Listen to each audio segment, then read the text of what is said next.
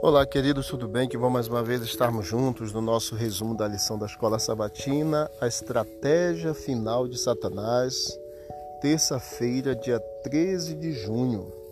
Pesquisas revelam que há uma profunda falta de confiança nas instituições e nos governos. Milhões se perguntam onde há alguém moralmente apto para liderar o mundo. As profecias, queridos, do Apocalipse elas identificam o poder da besta como aquele que, sob a proteção de uma união religiosa política, assumirá exatamente esse papel. Os poderes políticos darão à besta autoridade e poder. Eles lutarão contra o cordeiro que os vencerá junto com os fiéis que estão com ele.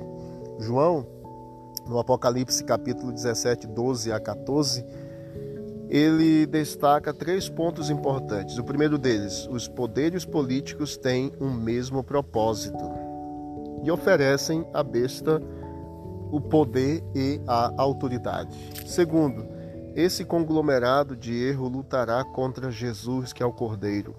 E terceiro, na última batalha da terra, Cristo e seus seguidores serão triunfantes. A besta perde e Jesus vence. Louvado seja o nome do Senhor.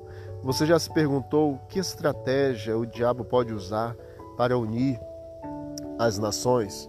A história ela sempre se repete e vamos tirar assim, por exemplo, lições valiosas, por exemplo, do colapso do Império Romano, quando as invasões germânicas do norte ameaçaram a Europa Ocidental, Constantino ele se voltou para a religião, a autoridade da igreja combinada com o poder do Estado tornou-se um instrumento de que ele precisava.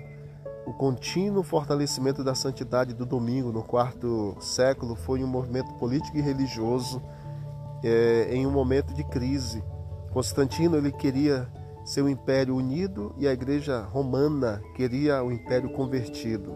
O historiador Arthur Weigel afirmou a igreja tornou o domingo um dia sagrado em grande parte porque era é, a celebração semanal do sol era uma política cristã clara assumir pela tradição os festivais pagãos estimados pelo povo e conferir-lhes significado cristão. Em um momento de crise, queridos, quando o mundo está assustado, sofrendo e com medo, as pessoas estarão desesperadas por alguém que traga estabilidade e proteção. Foi assim que a tirania surgiu no passado e não há razão para pensar que isso não poderia acontecer novamente. Então, Satanás ele usará estratégias é, repetidas na história e a gente precisa de fato estar atento a todas as ciladas e as estratégias de Satanás. Que Deus nos abençoe e nos ajude a não sermos enganados e firmarmos o nosso compromisso na palavra de Deus. Vamos orar. Querido Deus, obrigado por tua palavra, obrigado por teu amor, obrigado por tua misericórdia. Que esta palavra que é viva e eficaz que ela faça parte da nossa vida a cada dia e que o Senhor perdoe os nossos pecados e faça a tua grande obra na nossa vida.